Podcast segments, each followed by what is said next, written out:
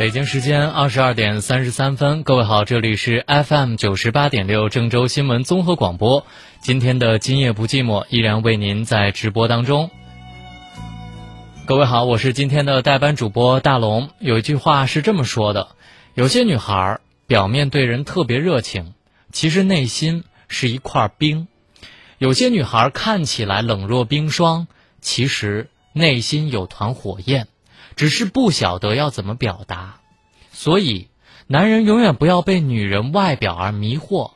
毒舌的人往往善良，不羁的人常常保守，而一个经常冷言冷语的人，或许他会彻底融化你。爱就是让一个人变成他的反面。所以在生活当中，在情感当中，我们经常会遇到这些虽然表面上对你非常厉害、非常严格，实际上他内心都是充满爱的。如果他不是爱你的话，他干嘛要对你厉害呢？所以我们就会化解生活当中那些吵架。当我们两个人吵架的时候，是因为我们彼此在乎。当真正有一天两个人彼此不在乎的时候，谁？还会因为某些小事而吵起来呢？这里是今夜不寂寞。如果你有任何情感的困惑，都希望您通过热线的电话方式来跟我们取得互动。我们的热线号码是零三七幺四个八九五四九四个八八五四九和四个八六五四九。微信的公众平台，您可以找到“今夜不寂寞”来跟我们取得互动，或者是张明的幸福启航。今天是周六的时间，我们为您重播往期录音。明天“今夜不寂寞”的时间是有声情感周刊，由大龙来主播。如果您有任何的情感问题，明天大龙为您解答。今天我们先走进今天的“今夜不寂寞”回味版。你好，哎，你好，哎。我就是想说呀，然后我就是前段时间我跟我老婆吵架了，然后就是说丈母娘也在，然后就是说丈母娘最后然后把我媳妇带走了，然后反正挺那啥的，怎么啊？嗯，您可以描述的再具体一些。就是说嘛，然后他我们我跟我老婆结婚三年了，我老婆是湖北的。然后我我是河南郑州的，然后结婚三年了，然后我丈母娘过来三次，然后我们家然后大吵过三次，就是因为他，然后就是因为丈母娘过来了，然后就是说他他我老婆他妈就是说老是过来，然后说这，然后说那，然后就干扰我们的生活，然后我老他他一过来，然后我老婆就不听我的了。嗯，那他。在这三年里边过来了几回啊？三回。我们家大吵过三次。啊，每回来多长时间呢？每回就是半个月啊，一个月啊。那个那三年呢？他也不外乎就来了三个月。这三个月的时间，你就算是捏着鼻子让着他们，又能如何呢？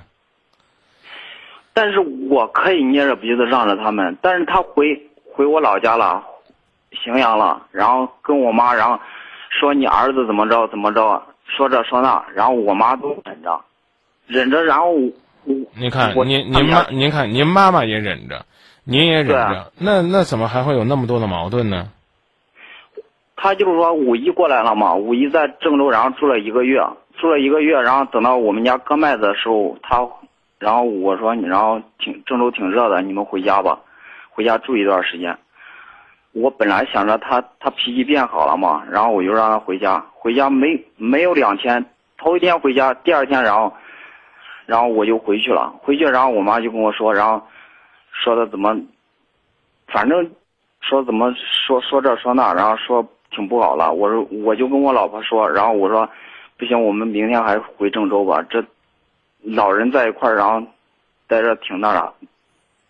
老老是有矛盾嘛，然后我在郑州上班，老是有矛盾，我觉得然后待时间长肯定要吵架，我就这样跟他说，说了一下我说不通，然后晚上我就跟他说，然后就就有点有点有点，反正有点生气吧，然后就说了，然后反正就是发脾气，反正就是啊，你你你为什么老是在这儿吞吞吐吐呢？原因很简单，就是因为呢，你觉得呢，你做的似乎也稍微有点不合适。我跟你讲啊，兄弟啊，这个小日子呢，的的确确是两个人过的，也确确实实呢，要没有你丈母娘在呢，可能你们这个争吵呢，那真的就是一件小事儿，啊，小的不能再小的小事儿。我说这意思，你应该理解，对吧？啊，嗯，但是呢，怎么讲呢？恰恰是因为你丈母娘出现了，那完了，这个小事儿呢，瞬间呢就变变成了大事了。为什么？江湖上有句话很难听，叫“打狗还得看主人呢”。这话你听过吧？我没有那我没有那样说我媳妇儿，我就我我知道你没有说那样说过你媳妇儿，可是呢，我跟你说的是，你啊没有意识到，在这个过程当中，你实际上是属于那种不长眼的啊。不打勤的，不打懒的，专打不长眼的，这话听过吗？你说，你说丈母娘在这儿，啊，你就热情招待就行了。你跟媳妇儿有点小别扭，你让着她，对不对？你当着人家娘，你还惹人家，你又知道，您媳妇儿是个，是个怎么讲呢？摇摆不定的媳妇儿啊。你媳妇儿肯定不能说，说她太饿啊。看来平常也也也也也应该不是那样的，但是呢。这个你这个婆婆明显，这个这个岳母呢，明显是一个呢事儿妈。你说你这不是就惹惹不起、躲得起的事儿吗？所以我第一，我是告诉你啊，呃，有有时间呢，多去和你的媳妇儿去培养感情。至于呢，你这个岳母呢，为什么不不待见你？我呢觉得没必要讨论，也没必要解决。我不知道我说这意思你明白不明白？反正呢，他一年也来不了几回，啊，你把你们两个的事儿呢先解决好了，他什么时候呢在你媳妇儿的耳边呢吹那个恶风啊，想扇你的风点你的火，没有什么大关系啊，只要你媳妇儿觉得，哎，和你在一起挺快乐、挺幸福、挺甜蜜的，我个人觉得这就够了，啊。但是。但是他就是我丈母娘没来的时候，我跟我媳妇儿从来没有吵过架。你看，所以我就说嘛，你丈母娘来了，看什么什么不顺，瞅什么什么不对，没事干呢就喜欢骨头这个鸡蛋里边挑骨头，你能不让他挑就不让他挑，挑到了他哄着女儿呢跟你杠，你就让着他还能咋地？我恰恰是因为你跟我说。你和你媳妇儿没矛盾，我才这么劝你。你要是媳妇儿呢，你俩矛盾不断，丈母娘来了之后呢，加倍升级，那我觉得可能是你媳妇儿也有问题。请你看在你媳妇儿的三分薄面上，这一个月的时间不搭理你丈母娘。我说这意思，您听懂了吗？我我跟你说啊，我晚上下班，然后晚上之前是我是每天晚上加班，加到十点半，然后回到家，回到家，然后我如果说啊不。然后你就是那那个啥不说话的话，他就该说。然后你怎么着？然后我怎么？嗯，反正就是说，然后对他不好了。然后我不说话就是对他不好了。您您为什么不说话呢？多了。你看我一说您就吧唧嘴，您就烦。光听您这脾气，我就告诉您，您就是那种啊，就是就是我刚刚说那种不开眼的。您说您打个今夜不寂寞，您光在那撇嘴，您烦什么呢？是不是？您是烦我呢，还是烦我说的话呢？不是我，你就是我有点紧张，就不是紧张，你还不好意思承认，你就是不服。紧张啥？你十点半下班，你就可以不跟你丈母娘打招呼？我跟他打招呼，但是我不说那么多话。我平时跟我媳妇儿，我都是有啥说啥的。但是我有时候，然后。我上班然后有点情绪的话，我下班我就不喜欢说话，然后我不说话。您看，又又是这种话，就这种男人，我已经在节目里边批评过好多次了。你有情绪，你凭什么带家里来呢？对不对？你丈母娘这个级别呢，就相当于你们单位的领导。我说这意思你明白吧？你在家里边受气了，你会不会到单位给领导脸看？会不会？哎，你回答我，你会不会？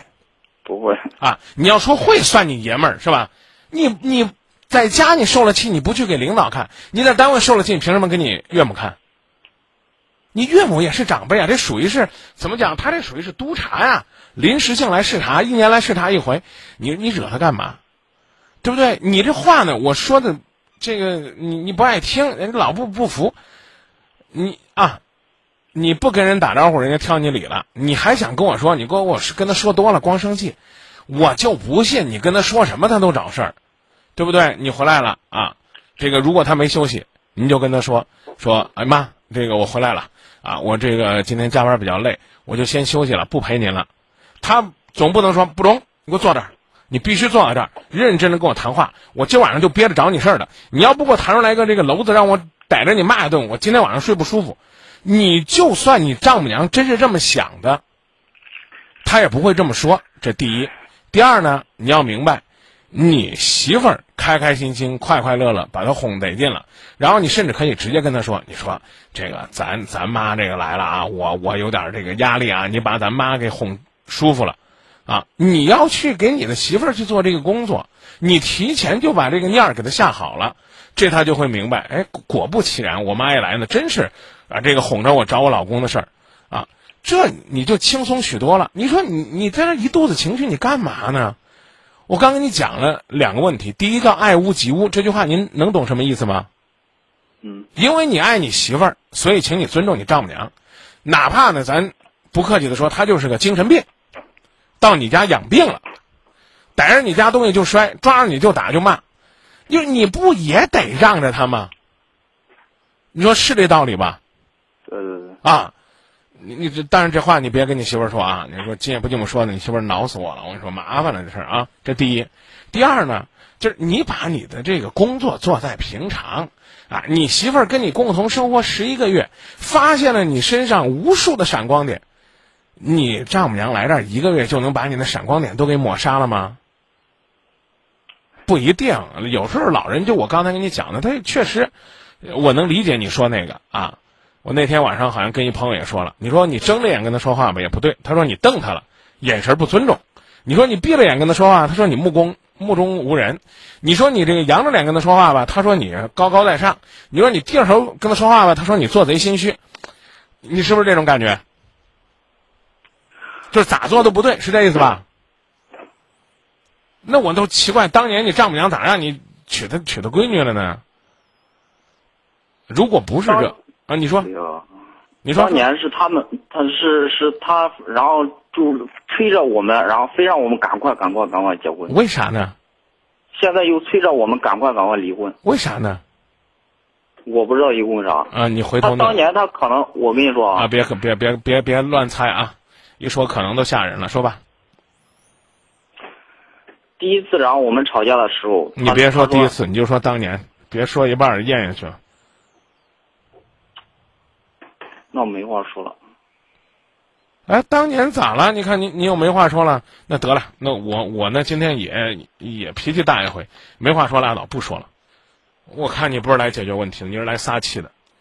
那我，对吧？我跟我问一下啊，这这夫妻吵完架，然后不论是吵架不吵架，这这这有些话可以说，有些话不可以说。我告诉你，我老我媳妇儿说的啥？我告诉你。娘就一个，老公可以再找。说这话没错呀，你一定没错，一定是你惹着他娘了。这还有，我问一下，这这三年的夫妻结婚三年了，这夫妻然后他走了，然后可以把家里所有的所有东西都带走，然后一分钱不给我留，有这样的人。你刚没跟我说这个，我我依然觉得这样做不对，那还能咋地？那还能咋地？三年来认认真真、勤勤恳恳、踏踏实实陪你过了三年。我昨天，我昨天已经很那啥了。我我我你你哎，你你能你能不能，哥们儿，你每次都把话说囫囵了，你很耐奶啥了？我昨天你别说事儿，先给我说这个词儿是啥词儿？我很耐心啊，很耐心的啊。然后在 QQ 上我跟他聊了一下。他在哪儿呢？他现在在深圳呢。哦，他家是哪儿的呀？他家是湖北的，那去深圳干嘛呢？他一家人都在深圳。啊，那他家谁在深圳呢？他他爸，然后他姐、他妹都在那儿。啊，所以呢，他等于回娘家了。对，嗯，我在我我我就说，然后要不然我们回来过，和你还回来过吧，我们好好过日子。嗯，然后就这样，然后他就说，然后怎么着，然后怎么着？怎么着？别说半半截截的话，我听不懂，知道吧？我我看一眼啊，说然后我们家不好，怎么着怎么着？你看老是怎么着？怎么着是啥意思呢，哥们儿？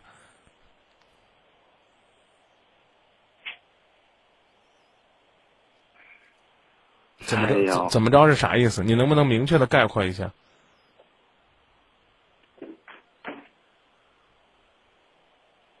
你媳妇儿说了你们家怎么着了？这个怎怎么着是个什么含义？说我们家人不好了，谁不好了？都不好，没一个好的。嗯，那你什么意思吧？我我就是说，我要不要还要不要跟他过？你自己想。三年了，从来没争过，没吵过，因为丈母娘来一挑事儿，媳妇儿一时糊涂回娘家了。然后呢，这个你就要问我过不过？那我看来你这三年白过了，真的。但是没现在没办法和好了，你努力了吗？我已经在努力啊，我你已经你跟他，你做了什么努力？我来听听。他，我跟你说，我媳妇儿怎么没脑子吧？我媳妇儿一点脑子都没你。媳妇儿既然没脑子，她可以被他娘拉走，也应该可以被你拉回来。前提是他自己要在冷静的状态下衡量一下，究竟哪条路对于他来讲是人生真正的幸福。光在这说你媳妇儿没脑子，那你做什么了呢？当我问你你做了什么努力的时候，你要转移话题；当我问你你这个岳母当年怎么着逼你娶她姑娘了，你转移话题。哥们儿，不客气的说，你可能是无比的委屈，可是你这样吞吞吐吐、闪烁其词，只能让人觉得你心里有鬼。可能你一点鬼都没有，你干嘛这样呢？算了，我想好，我再跟你说吧。那可以，我还真欢迎这样的。我既不怕这个到节目里边呢来诉苦的，也不怕呢这个到节目里边寻求安慰找不着的，我就怕稀里糊涂做决定的。你能跟我说我想好了再给你打电话，或者我想好了再做决定，我觉得这今天这电话就没白打。你琢磨琢磨，三年他来了三个月，这三个月，或者说就这就最近这一次，就要把你这三年的幸福给毁掉了。那我真的想问你，当年是不是压根儿就不想娶她，纯粹是你岳母逼的？我我当年我是挺想娶她，但现在我还是想跟她过，我才给你打这。对呀、你既然想跟她过，处理问题的办法有很多种，没必要的去非得想，啊，我还要不要过了？他想不明白，你就让他冷静着去想呗，对不对？一一个月、俩月，俩月不行，半年，让他随随便便的去想，看看他将来，在他娘的给他设计的这种状态下，他能够找一个什么样的？等你那个心里边怎么讲呢？搁不住事儿、没脑子的媳妇儿想清楚了，这问题不就迎刃而解了吗？这老人家已经都来闹过三回了，那前两回都风平浪静，路归路，桥归桥了，这一次为嘛非得憋着要不过呢？所以你刚说那句话没错，咱俩可以不聊了，聊也是抬杠。我从开头劝你，你都没一句服的。一说呀，我紧张，哥们儿，你说我做了这么多年节目，那心里边那那你有气儿，我还能听不出来吗？我如果说一味的说你岳母怎么不是，怎么讲你媳妇儿不像话，那可能只会坚定你要离婚的念头。我现在告诉你的是，你和你媳妇儿原本不是一家人，你再换个媳妇儿也是这，同样是需要两个人磨合，和老人的生活习惯更有差距。你和你媳妇儿，别说你们两个小吵小闹有个别扭了，你就算是你俩亲个嘴儿接个吻，老人家都有可能看不见、看不惯。你疼他爱他，老人家可能就不舒服。这是什么？这叫代沟，这叫观念差异。要是因为这点事儿就得离婚，那离婚的真多了去了。当然，可能你会说张明你是站着说话不腰疼。其实我做节目一般都坐着啊。这个你是饱汉子不知饿汉子饥，你都不知道我岳母对于我来讲，我已经到了忍无可忍的地步了。这我相信。但是我刚才讲了，你岳母是你岳母，你媳妇儿是你媳妇儿，这两个事儿你得分开来看。你不能把你对你岳母的恨都算在你媳妇儿身上，你更不能说因为我工作太累啊，我心里有情绪，所以我在家里边，我最近这段时间我调整的不好。我还是那句话，一点关系都没有。你在家受了气儿，不敢去给领导撒，你就没有资格在外边受了气儿回来给岳母脸看。这，都是我今天想要跟你说的。至于是去是留。只能由你和你媳妇儿两个人共同决定。欢迎你呢，考虑个差不多了，再给我们打电话，大家一块儿出主意想办法。也希望也希望你能够理解，我没有收你岳母一分钱，没有吃你媳妇儿一块糖，不是专门和他们合起来挤兑你的，只是告诉你，人人非完人，多努力一些，对于感情生活也许会有帮助。多一分放纵，多一分抱怨，多一点负情绪。可能有些事儿啊，解决起来就会更麻烦，明白吧？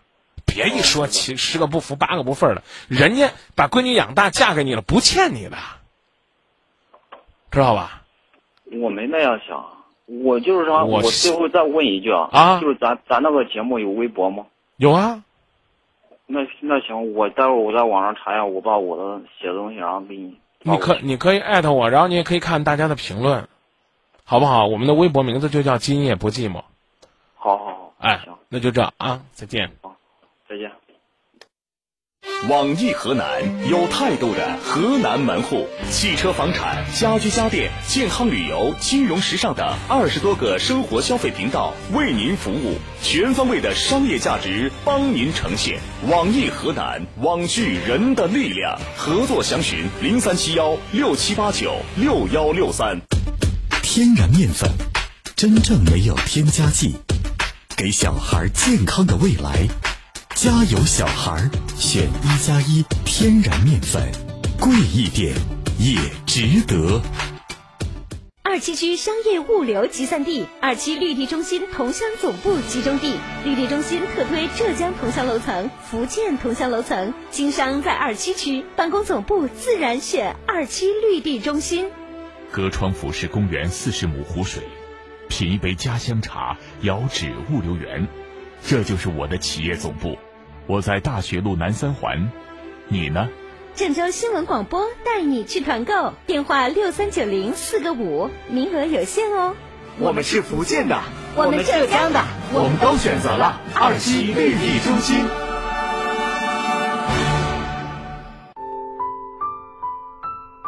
有风。有雪，有点冷。郑州的冬天来了，你会担心吗？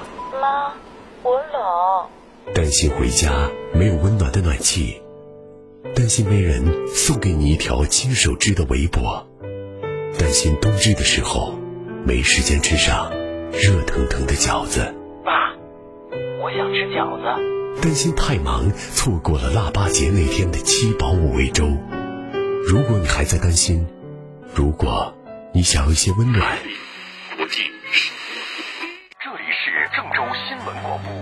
这个冬天，我们用行动温暖你。郑州新闻广播，就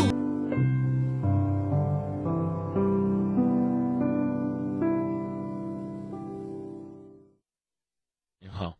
那个，我现在说一下我的情况啊。好的。嗯，哎。我以前给您打过一次电话，可能平常给您打电话的人太多，你可能不记得了。我再说一遍，嗯嗯，那个，嗯，我跟我老公今年都是四十五岁哈，孩子十八岁了，那个就是呃五年以前吧，然后我老公那个我呃那个认识一个卖保险的小妮，那时候他才二十岁嘛，然后呢那个他就跟那个小姑娘天天就是一块儿吃饭呐，干啥呀，然后呢那个。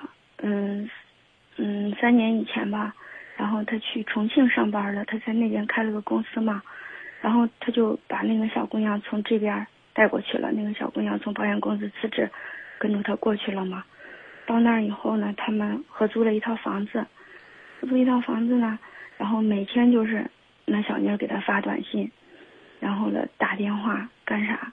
然后我以前给您打过一次电话，然后那时候您。您就是说让我过去看一下哈，然后跟公司里的人都见见面。结果我过去了以后呢，那个，嗯，到了一星期也没有见到那小姑娘的影，然后见了他们公司里其他的人，然后呢我说，哎，你不是跟那小丽一一起租的房子吗？然后他说，那你一来不把她吓跑了？然后他就没有出现，没有出现了，然后呢，嗯，我也想着那个孩子不是都十八了嘛哈，这个我也不想离婚，然后呢我就可努力了，然后我也给他发短信打电话，然后呢到去年去年六月份的时候他回来的时候，我我还让他我们一起去照了那个结婚二十周年的婚纱纪念照，然后呢那个。也也也也挂在家里，把家里重新布置了一下。从这个事儿以后，我也觉得我用更大的精力用在家里了嘛，然后把家里打打扫的也挺好哈。然后呢，那个，嗯，他就是每个月回来一次。然后呢，我说了，那你，那你一直他一直跟着你，这咱咋说了哈？然后呢，他说他跟跟呗，随便跟。然后呢，我说了。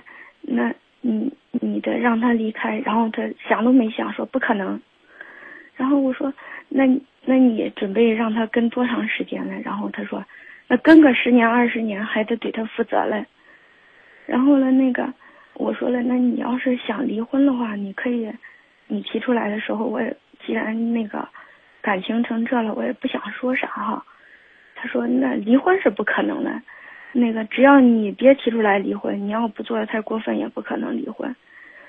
现在我就觉得我比前两年要成熟一点哈，因为经历过这个事儿以后哈，然后我天天家里打理的也挺好，然后他回来以后，我也是尽力的照顾他，然后那个就是现在，虽然我觉得比两年前那关系好了点哈，但是我还是觉得嗯，不知道怎么办。在你自己设计的这个未来的方向当中，你恐怕忽略了一点，嗯，就是你往往都是被动的。对。你从和他在一起被动了这么多年，然后呢，他出现问题了，你又被动着任由他自己去处理。嗯。当时我们恋爱的时候，就是他好像也不是太满意，但是。我婆婆特别满意嘛，然后，嗯，我就是你说的，我我我我就觉得，我婆婆家人对我都挺好。嗯，你琢磨琢磨，你婆婆对你很好。嗯。你下半辈子跟你婆婆过，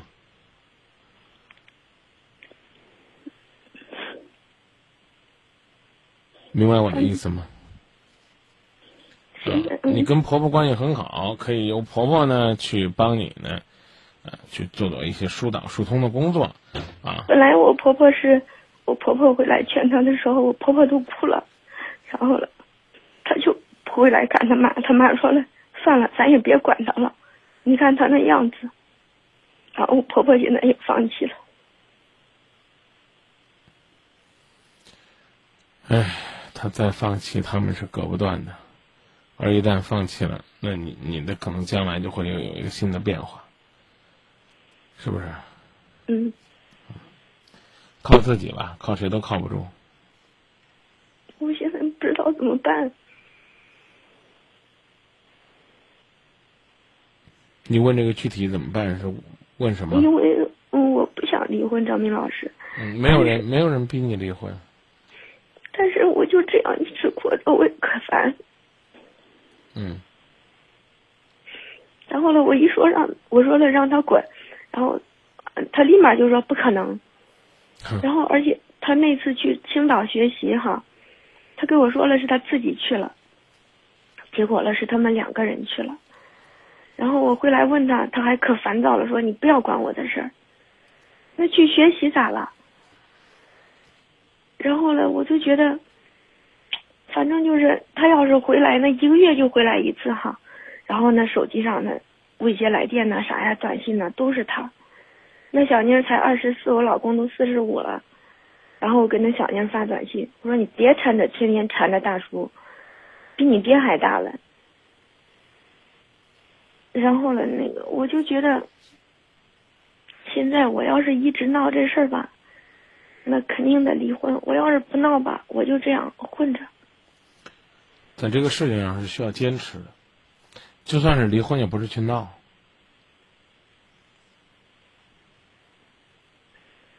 但是他说是工作，他说你不要管我工作的事。你告诉他，你工作那样的这种交往，恐怕也会不舒服，知道吧？这个事儿我跟你讲，就是这样，不断的去努力，有没有结果先努力，明白了吗？嗯。你绝不能说，哎，我等等吧，不好意思，等等机会可能就没了。我就是一直在这等等等等，等了四五年了，还是这。而且现在我婆婆放弃了，我觉得我都可无助。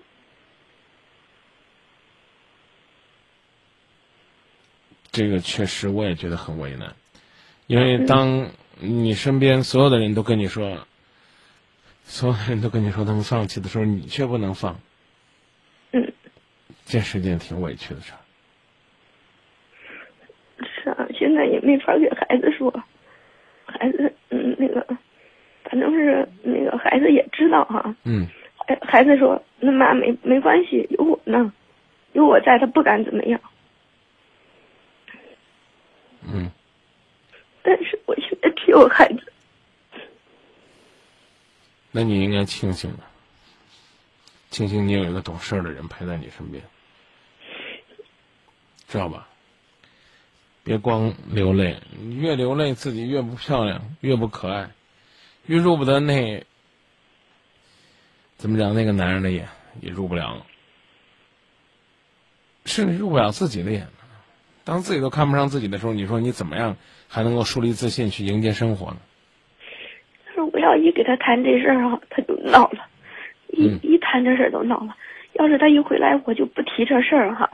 我该给他做饭做饭，该干啥干啥，一块儿逛街给他买衣服干啥，都可以。但是，一提起来这事儿他就闹了，然后摔门都出去了。嗯。我现在，那那也得慢慢提。我要是提离婚吧，要是离了，我也不想离，孩子也这么大了。再说我都四十五了，我也觉得，就这样受着吧也不行。别给自己带来的带来太多的压力，而且呢，逆来顺受不是生活的良好，怎么讲呢？良好的需求和状态。但是最后呢，如果说你屈从于这种状态，那将来你的日子还会有更多的怎么讲呢？让你觉得压抑的事情出现。但是你真你真正扛过去了，事情就没那么复杂。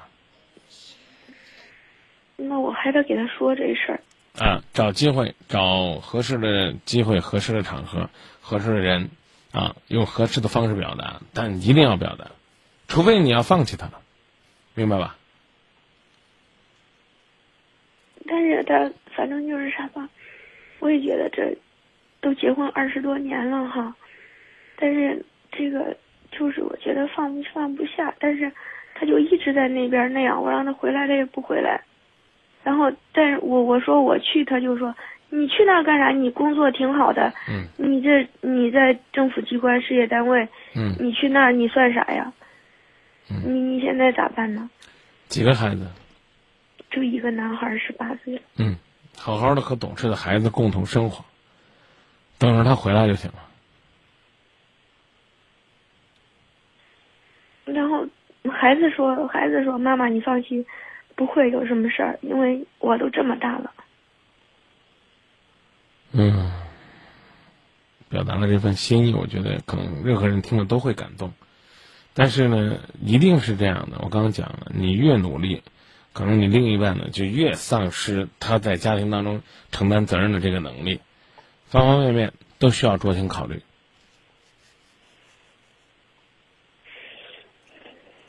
好不好？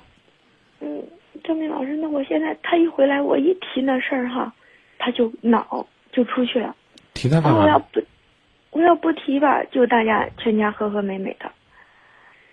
但是我要不提，就是他一回来哈，就是所有的人都联系不上他，因为他手机一直都是无声，然后他一会儿偷偷的出去打电话。然后呢，有时候他妈妈也联系不到他，他妈妈找他都是找我手机。心里那份傻要永远装下去。说女人如果遇到好男人，一辈子都不需要成熟。可女人越来越坚强，越来越成熟，那就是因为他们没有遇到一个真正的掏了心子为为他们的好男人。我觉得这这是精髓。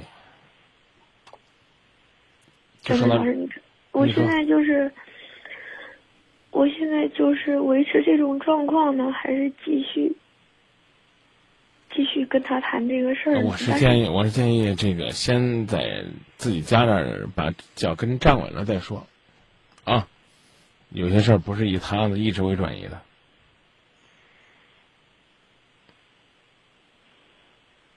但是那那那小妞就一直。一直跟着他，缠着他。哎呀，所以我就说嘛，你要考虑的是你通过什么样的方法能够把他这人和心都都瞪回来，啊，而不是呢静静的静观其变，让你老公的这种建议占了上风。你现在就是这样，他的意思开始占上风了。嗯。难听点的话呢是，嗯，你和那个女人一样，都属于是被伤害的女人，啊，但是呢从。道理、情理和法理上来讲，我觉得是应该把自己极有的魅力啊，在自己期待的时间，好好的去激发出来。我呢，曾经跟一位朋友聊过，啊，当然说的比较散。我是说，一个女人呢，首先。要学会对自己好一点。现在不是对自己狠一点时候，是对自己好一点。你能做到吗？嗯，就确实就像您说的，我每天就是围着家里转，然后从来也没考虑过自己。但是我现在就是，我觉得我要是一直跟他谈这个事情，呢早晚得离婚。我觉得，因为那个他。那个女孩都二十五六了，都跟着他这么五年了，然后呢，我想着那个，他我老公的意思是，他又没来找你，你担心什么？但是，我我我今天的这个期节目呢，俨然已经成了你老公和我的辩论会。不好意思，我我我跟你说，A，你说他你老公说了，我跟你说 B，你说你老公说了，靠他是过不长远的。嗯，那，嗯，我听您您的意思是，我还是在跟他谈这件事情，但是我一谈我们关系就崩了。嗯，为啥呢？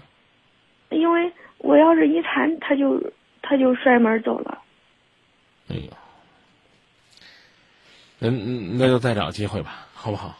也不能非逼着您天天吃闭门羹啊，好吧？就说到这儿。嗯，那行吧，张明老师，因为我还是觉得我不知道怎么办。我刚已经讲了，可能没有结果，但是你做好你自己。我都觉得我很委屈。嗯，你很委屈，也很无助，啊！但是呢，有的时候呢，要真正的扛担子的时候，就得这咬咬牙扛一扛，可能你真的就会发现。豁然开朗，你要捏着鼻子就这么待着，那有可能呢，你今后永远这脚呢踩在这里边拔都拔不出来。嗯，当然了，你是呢盼回头啊，盼着这个能够有新的变化。那这种变化呢，一定是以爱为基础的，否则它变化了也是一种表象。我讲的意思，您同意吗？我就觉得现在就是一种表象啊，所以因为你看，我已经做了很多的努力，所以我刚讲了，还得努力。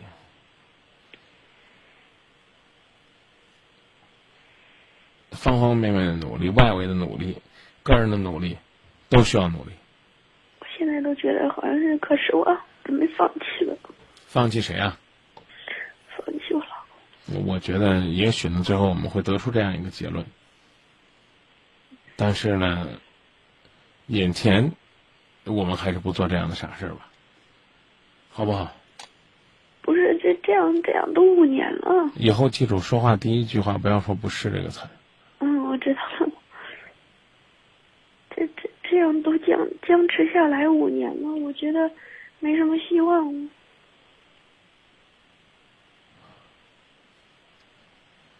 人生当中，有的时候呢角色不是自己安排的，但是呢，演不好就是你的事儿。我刚其实已经把我的观点说的很很明确了，就是方法上可以讲究，但态度上要再强硬一些。同时呢，要努力把自己的日子过好，好吗？好。别管他。过日子有这么几种境界，一种境界是你们两个甜甜蜜蜜过日子，大家都是只羡鸳鸯不羡仙呐。啊，另外一种呢，就是他在外边找的，你也在外边找的，这种。神经病的侮辱自己的这种做法，你会做吗？会。我觉得我天，我每天在机关上班，我不可能。而且我我有孩子，我孩子现在我嗯嗯，我不可能那样。其他人不讲，只是讲，从今天开始对自己好一些。嗯。那咱就这么说吧。那行，张云老师，谢谢你啊。记住啊。嗯。你知道方向，你只不过是缺乏行动力而已。我我现在我还是觉得有孩子就这样凑合着。唉，就说到这儿吧。我不知道该提什么样的意见和建议，但是我还是希望你能够明白。有些事情是不能勉强的，嗯，特别是一颗人的心，就说到这儿，就说到这儿，不再不再扯了，不再但是，你有，但是但是不完的理由，但没有理由。老师确实二十但没有，但没有一条理由是告诉自己，离了他一样过的。我没有这样想过。没有人鼓励你非得去做一个独身主义者，而是告诉你，你必须要有这样的劲头。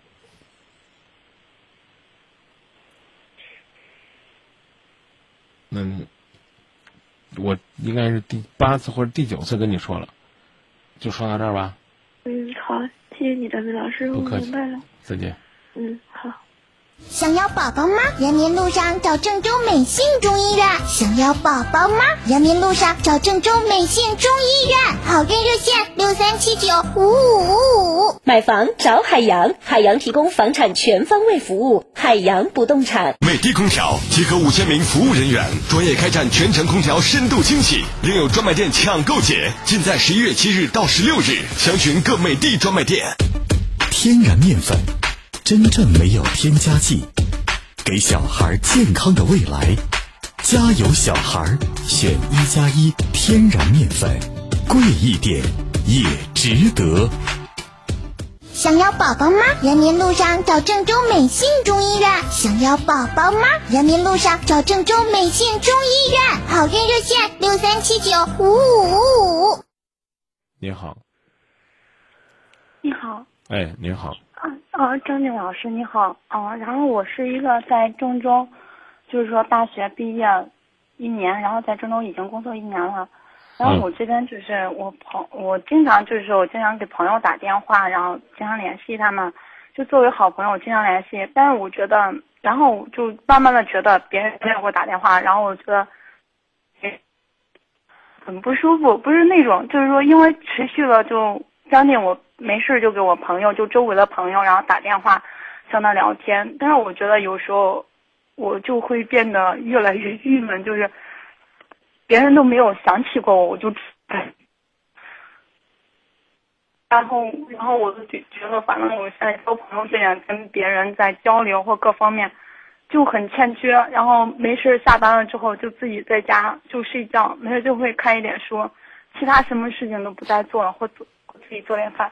每每一个人可能都会有不同的交往的方式，你呢是一个比较恋旧的人，但你恰恰却忽略了，忽略了，你其实可以有新的朋友的圈子。就像你自己讲的那样，你总是和那些老朋友联系，而他们可能工作生活会更忙。有人不说了吗？中国人最忙的一天是哪一天呢？是改天。明白这意思吗？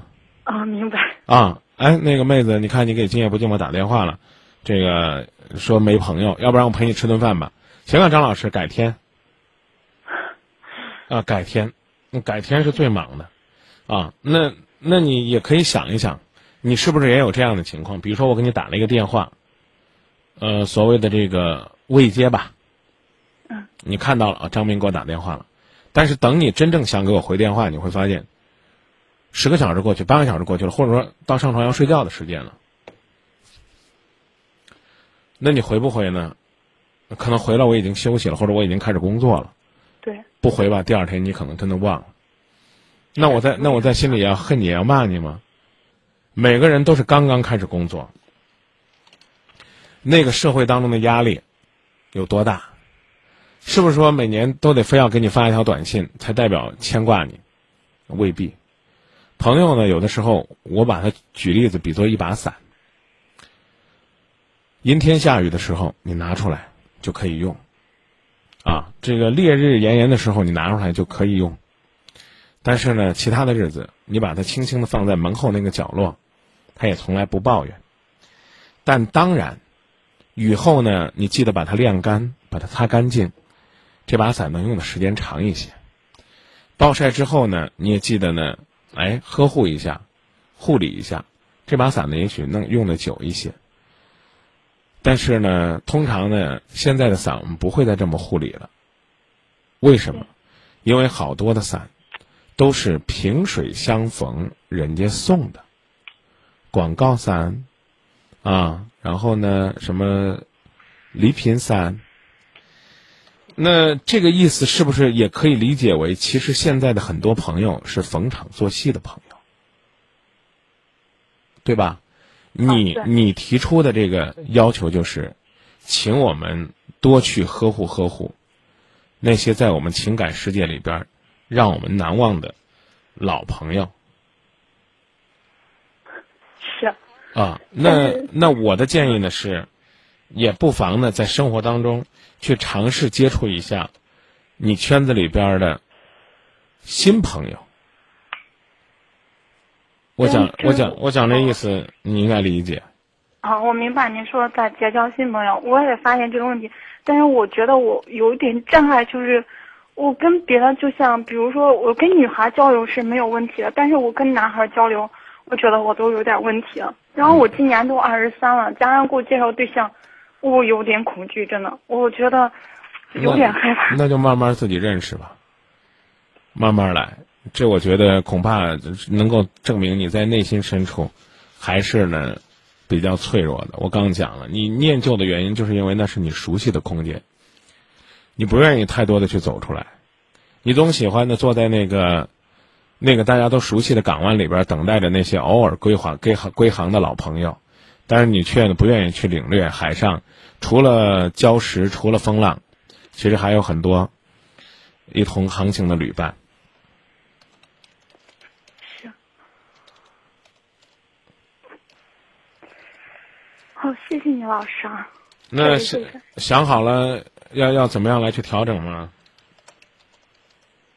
我不太懂，就这种方式，我去如何表达？就在结交的时候，因为我往往觉得那种，有时候会在认识新朋友时候，我就会感觉恐惧。之前结交的朋友有时候觉得很欺骗那种，然后就觉得慢慢就不太相信人。我不知道人和如何去改变，然后有时候真周围珍贵的朋友就熟悉那种特别好的，再再这样再这样下去，将来心里会有疾病的。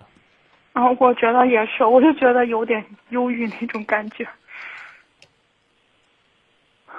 不是忧郁，是一种没自信，怕自己驾驭不了，怕自己呢走进一段友情或者是感情，然后呢。嗯，自己呢掌握不住，然后被人伤害。是，有点。那就先从生活最核心的圈子开始，有工作上的伙伴，有志同道合的朋友，培养自己的兴趣爱好，多去参加一些公益活动。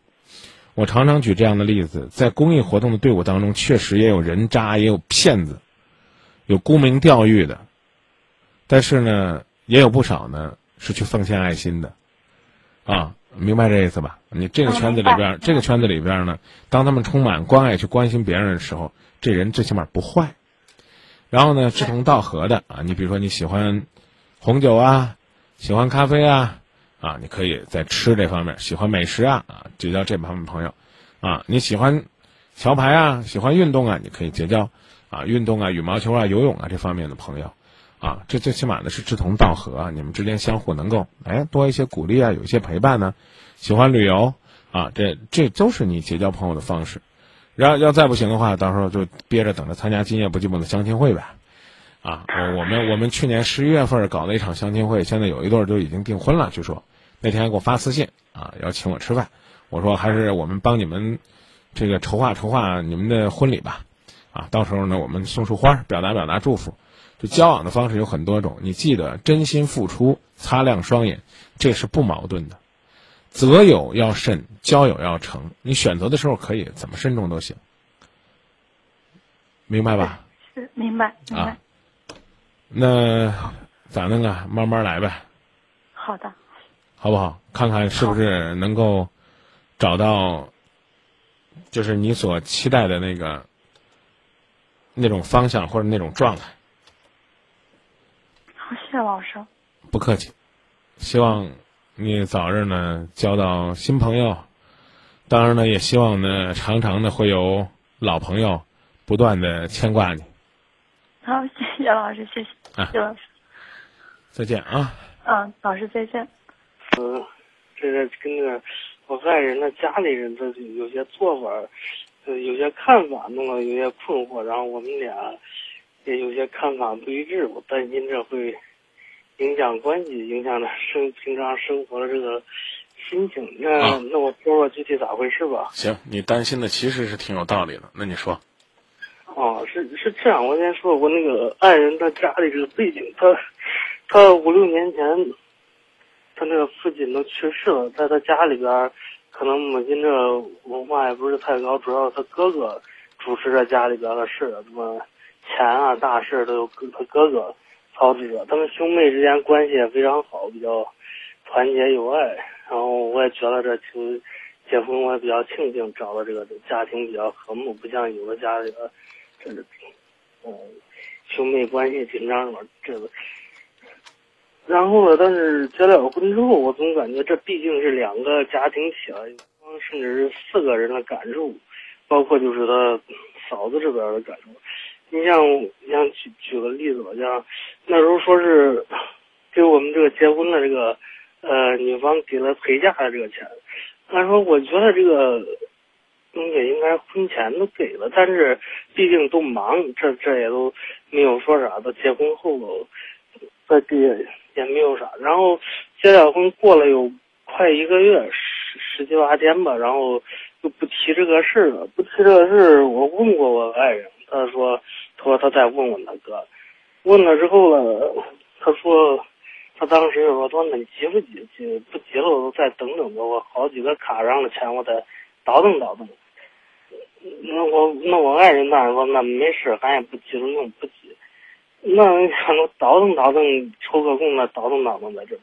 这又过了十几天，又不吭了。我又问我爱人，我说这他要是确实家里有急用，有什么？包括他。他嫂子家或者他啥有用钱的地方，这这这给说一声，说一声，咱晚点让你拖个三个月、半年甚至一年，这都行。这不答应了了不吭，这不合适。哎，他当时我爱人还也说的话，那我亲哥了，他不会说赖着不给啥的。不过他最后还是问了，问了，然后他过了两天给打过来了，打过来，这都没啥过去了。打过来就是他又欠了两万。他说等回头过一段再给你我，我就说我说你确实有用，欠两万欠多少说清楚就行。这这个事算过去了，反正这有点看法吧，咱也没有啥。嗯，然后呢，就是平时做啥事这家里边，比如说一块吃个饭啥的，我觉得这你老是他一弄都让我爱人这网上订个餐啥的，订完之后，这也都也都不说啥了。你至少我觉得你家里边大哥，你让我们虽然说，这也比较感谢你吃饭，我我们。掏七八次钱，你也掏两三次，不能每次我网上订了了，我们订了了吃饭，有时候超过网上那个付钱之后，那多余了你让几句，然后这个没事人样了，到时候还是敢去结账，这小钱也不说了，包括他他他嫂他嫂子这 来回去那个本地回老家这省内了吧，买火车票找他这这没多少钱也不，这前一段又说去外省旅游，这都很远了，买火车票又说。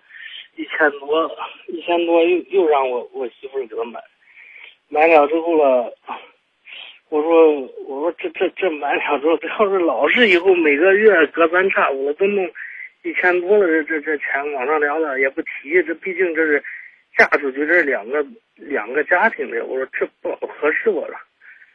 然后回来之后呢，呃，然后我就问我爱人，他说我说这是你哥。给你说呢，我爱人说多多说了，问我要不要，我爱人说我不要了，那个就当你以前给我买过一个笔记本电脑，还你钱了着。然后他哥哥就没再给。当时我有点激动，我说那这妹妹总是体谅家里，说说不要你那钱了，你你还真就一点都不给了咋？我外人呢听着也不老高兴，我这毕竟咱是亲兄妹了咋？的你这样说，我就不想不愿意要啥了。大概就这情况吧，也不知道。一共一共一共结婚多久了？不到两个月。不到两个月，您口口声声说这事儿不说那事儿不说，叽里叨叨的，光钱的事儿在那说了这么长时间。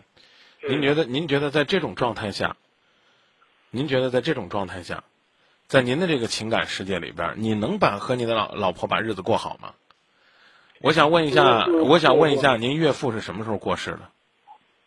有五六年了啊，在这五六年的时间里边，这个长兄操持这个家务，你可以理解为呢，他把钱呢，这个大权呢，都揽在手里边。当然了，你也可以理解为这个家庭所有的辛劳都在他这儿。如果我们说的苛刻一点，长兄如父，你老丈人要是跟你说，让你买个车票，弄个这弄个那，你好意思老跟他提钱吗？这也是两家人呢。所以我觉得呀，有些事儿啊，你跟媳妇儿提提就行了。你啊，你比如说呢，你觉得这个事儿不合适了，你跟媳妇儿说，媳妇儿呢明确的也跟对方讲了，讲了之后呢，提到说啊，那个笔记本啊，这了那了，这了那了啊，这个，然后呢，呃，你自己心里面还不舒服，那你只能到下一次，对不对？这往往来这几次，照你这么说呢，也就个三两千块钱。啊，旅游这一次钱多点，其他几次都小钱儿。你媳妇儿已经表态了，说哥，你原来给我买个电脑，我这，呃，这钱不用给我了，算还了。我这我要站在你哥的立场上说，我要站在你哥的立场上说，我可能还不会像你说那样，哎，不行不行，得还你得还你。我可能还会觉得，啊，帮我买个火车票，拿钱就顶笔记本了。我我心里边还不平衡呢，所以我提醒你，好好扎扎实实的过日子。越是呢遇到这个对方家里事儿多的、麻缠的，越应该更好的巩固两个人的情感。别觉得呢，你媳妇儿娶回来了，你就跟你媳妇儿是死心塌地一家人，你媳妇儿就硬着头皮跟他哥跟他嫂子去听呢，那你就大错特错了。像你自己说那样的，这其实这种想法是绝对影响影响这个两个人的感情的。以后这事儿少提，少教他怎么去对付他哥，只是跟他讲讲。啊，比如说，这个他哥处理问题的时候是不是有问题呢？也有问题，啊，哪差你的两万块钱不还给你，让你天天拿这事儿说来说去。这第一，第二，我想问你，这陪嫁的钱当初商量的是多少钱呢？呃，一共这个数啊，八万啊，这是当初你们结婚前约定的女方的陪嫁，还是你们给的彩礼啊？他女方给了陪嫁，也没有商量，完就是他给多少算多少，然后他他们婚前说了这个数，他说那行。嗯，那你们拿了多少钱呢？人家人家光陪嫁都出了八万。那就那我们这边有房子啊什么的。你你有房子那是应该的，你你以为啊？你给多少彩礼啊？给了一万一万零一啊！你才给了一万零一，人家女方家里边在家里边这么紧张，缺少顶梁柱，父亲都不在的情况下，还咬着牙硬生生给了八万，最后实际上到你手里边是六万，是这意思吧？嗯。啊，结婚刚刚六十天，您耿耿于怀，天天在那唠叨，一从结婚这个催了多长时间，然后嫌这了嫌那了，你琢磨琢磨。咱们不说别的，咱换位思考一下，如果你是个兄长，长长着一家的事儿，当初拍胸脯说了这钱要给，然后呢辛辛苦苦的啊从各种坎上给你倒回来了，我要是你哥，我就一块儿给你，我不差你两万块钱。这两万块钱不给你，得让你恶心一辈子。你说，是怪他哥抠门呢，还是怪你小肚鸡肠呢？哎，一句一个，我这钱不在乎，那钱不在乎。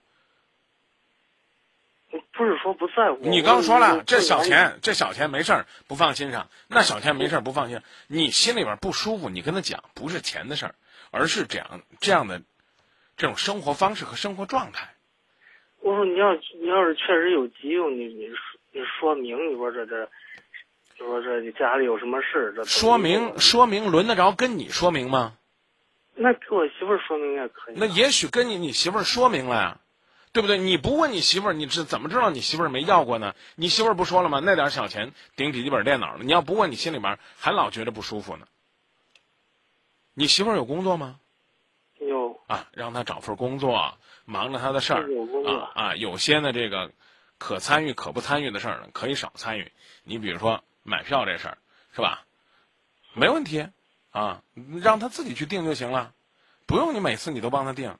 网上订餐吃饭。啊，人吃八次，人家没请你两次，您心里边也不舒服了。这一共我真不知道你们这个结婚两个月内，您这个大舅哥找您帮他订了几回饭。想想琢磨琢磨，两句话送给你：一，就是你不要去计较；二，主动不要掺和。我讲的意思明白吧？哦，啊，你自己你别去掺和人家了，这有什么钱的这了那了，啊。第二呢，我就讲。这过去的事儿就别再计较了，你计较它有啥意思？你说这话，我我就觉得好像人家这从这个你跟你媳妇儿结婚以来，最少得吃了你七八次、五六次了。网上订什么餐？那饭店的啊，订餐订完之后，你们去不去？去啊！你可以不去啊！你们一共吃了几回？三四次吧，对啊，一共吃了三四次，你哥一回钱也没拿过，是这意思吧？啊，一分钱也没拿过，是吧？你下一次呢？你订完了，你可以不去，那让你帮忙订餐可以订，啊，过你们的小日子你不去，不得了吗？什么事儿别自给自个儿找不舒服，对不对？你订完餐了，到那儿结账了，你可以不去结。我没听说过这个订餐还都得提前把账给结了的。您订的啥高级玩意儿？不就订个台、订个位置吗？对不对？那不不是网网上直接付钱了，我没听懂，网上怎么着付钱呢？你你在哪儿吃饭？网上呢得先付钱。团购那种吗？对呀，你们连订餐订的都是团餐。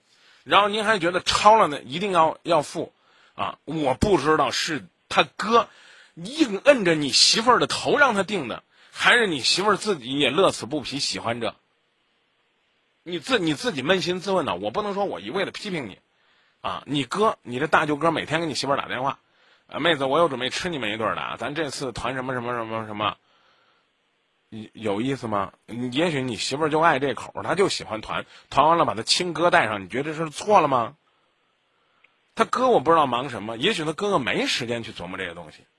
啥事儿别较真儿，别说太难听了。在您跟我的描述当中，就是这个战哥啊，铁了心了要吃你，经常给你媳妇儿打电话，妹子，听说那个巴奴火锅搞团购了啊，你去给我这个咱这个团团个这个八人餐吧。啊然后呢，到下星期就说：“哎呦，听说那个什么，呃，阿里茄汁面搞团购了啊，这个你去咱团个这个四人快餐吧，是这样是这样吗？也许不是。给你媳妇儿一打电话，妹子，咱聚聚，行啊，哥，你说咱吃啥？你看着办吧。那我去团一下吧。最多是这，我不认为是你，大舅哥摁着你媳妇儿的头，就跟他说又该请我们吃饭了啊，赶紧去团点啥。你你听听，所以我。前两天我跟一个朋友讲，说祸从口出，从你嘴里出来那话，实打实的跟你讲，恶心人，就听着极端的刺耳难听。我讲的意思你明白吧？啊，明白。这就原本不是个什么事儿，一共结婚俩月，你大你丈哥白吃了你四回，这里边搞不好还是你媳妇儿死乞白赖请人家来的。你琢磨琢磨是不是？也可能我说的过了啊。就是你丈哥没事干，天天差你们那顿饭，我觉得这这。太……我我没我还没这样想，我。你没这样想，可是你可是这么说的呀？吃一次吃。我想了他就是对这事儿他满不在乎这种，因为我可能家里生活的环境不一样。对对呀，人家家里边就是相濡以沫，一家人苦熬熬出来的，那种感情不是你这个外人能够理解的。我再给你举个例子，比如说啊，这个举这个例子不太合适，我就给你直接说这个新闻事件吧。哎，举例子弄得家里人就跟有病一样了，不得劲。就是也是兄妹两个，这个妹妹呢生病了，需要这个换肾，哥哥呢是家里边的重劳力，你说这个肾他捐不捐？捐了，自己以后干不了重体力活了啊。据说是这样的啊，身体会受到些许的影响。不捐吧，妹妹就得等肾源。第一呢，价钱天文数字；第二呢，等不等得到肾源，生死未卜。哥们儿，你要是哥，你捐不捐？捐。那你要是嫂子呢？你让你老公捐吗？你琢磨琢磨，是不是这理儿？你拍着胸脯，你现在假设就是说，你你媳妇儿如果是妹妹，该不该给哥哥捐呢？真要当你媳妇儿要给他哥捐肾的时候，你还要能回答这么利索吗？你可能未必了。你我给他捐了肾了，我以后我们日子怎么办？我媳妇儿天天躺家里边不能干活怎么办？你肯定想得多。这会儿你拍着胸脯说了，那吃那四顿饭，那那能值一个肾吗？讲讲道理，你明白这意思了吧？千万不要，千万不要小处太计较。另外，我刚讲了，说话别太损，啊。不是你的本意，但说出来让人听着不舒服，就这，好吧？好，不是张明老，我我是想，我可能从小生活接触的朋友时候，比较注意这种礼尚往来啊，的可能。我刚已经告诉你了，你别跟那讲你们家怎么注意礼尚往来，从你自己讲这个话的过程当中，你就不怎么注意礼尚往来。这第一，不好意思，对你否认的多了。第二呢，这事儿呢，你撑不下，你媳妇儿撑不下来了，你可以主动去撑。啊，你媳妇儿挡不住了，你自己去挡。有什么事儿别都赖在你媳妇儿身上。你要不想跟这家人过了，你早走；要想过了，就记得这就是现实。当年哥哥带他付出多少心血，可能你不知道，明白吧？你们家里边，我我不且说，且不说夫妻共同财产啊。假如说你媳妇儿有十万块钱私房钱，他哥说要，你媳妇儿连磕巴都不会打，这是你理解不了的。我们也是小日子，尤其将来这钱要是成为你们夫妻共同财产，那你肯定要跟他讲，你要做什么，你跟我商量。这里边毕竟还有我五万块钱呢，你只能讲那个道理，而不能去跟他说，咱俩过的也是一家日子，你哥是你哥的，咱是咱的。这不是挑拨离间是什么？人家是血浓于水的亲情，类似于这样的问题，我不止一次在节目里边提过。你胆敢说，你说吧，你要我哥还是要你？要要要你老公？我支持这姑娘说，我要我哥，因为凡是说这种话的，不管是男人女人，那都是傻到顶了，拿着这种所谓的情感姻亲，随时感情。都会因为你们的分分合合而变化的一种感情，去挑战人家几十年血脉相连的亲情，那不是冒傻气是啥玩意儿？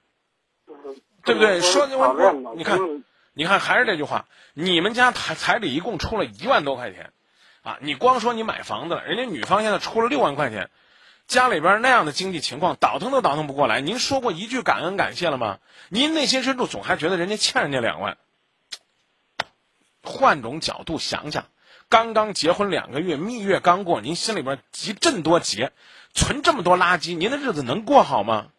放电话，自己想想该用什么样的方式面对。同样是一句话，出口气儿，说出话来让人觉得心里舒服。啊，我媳妇儿。傻傻大方啊！一一这个什么事儿呢，都冲的可靠前了啊！你就说上个月吧，这我们一块儿吃饭，净我媳妇儿去谈团的，团了四五次了！我跟他说什么事儿得有个礼尚往来，他也不听，这也是句话啊！我哥乖乖，他俩天天让我媳妇儿给他团，我们怎么着吃八次你也得掏一两次吧？团餐超了他们也不拿，哥们儿你就那么小气吗？我不说这种风俗对不对啊？你要说咱俩不太熟，那就 A A 制啊。你比如说，你请我吃饭，说明白了是团的餐。就我换我举我的例子吧，举我例子我好骂，我骂的痛快啊。假如说我要是团了个餐，咱俩一块儿去一百零八，到最后咱觉得他那个粥不错，又点了六块钱的粥。等到结账的时候，我说哥们儿，这团的算我请你的，剩下的六块钱的粥你能不能结了？你会不会说这个男人怎么这么卑鄙？小气、恶心、讨厌，你就值那六块钱吗？所以你看，你刚说的呢呀，其实这钱我也不在乎。好，我本来觉得你形象很高大的，突然之间你转瞬就说说，就连团的超的那点钱他都不出，您好意思让人出吗？要结您就连团的带超的您结了，落个这顿饭您请了。最后呢，您去结账了，一百零六，一百你出的，六块他哥出的。最后人家哥说说我们一块儿出的钱，您心里边亏心不亏心呢？他出六块钱，他居然也敢说他他吃这顿饭他出钱了，您就人为的给他创造这种机会，你咋那傻呢，兄弟？过过脑吧，啊，拍着胸脯呀，我们家教怎么样？你你是不是家里边就你一个独子啊？是啊，你没有体会过兄弟姐妹的情，我刚已经讲了。有朋友曾经跟我说我，说这没事干挑拨我跟我姐的关系。我那次掉坑边里边，我姐姐胳膊拉骨折了，站在坑边拉着我，硬生生把我的命给救上来了。这可能你从来没听过，我并不是说非得给你编点故事啊。你你媳妇儿跟他哥可能没这故事，但成长的过程可能真的有这样刻骨铭心的东西。这是你三言两语两束玫瑰花的爱情就能替代的，别做春秋大梦了。这是五年呐，你这个岳父过世了，那要十五年，明明白白的跟你说，你对你丈哥就应该对岳父一样。那在家里边就。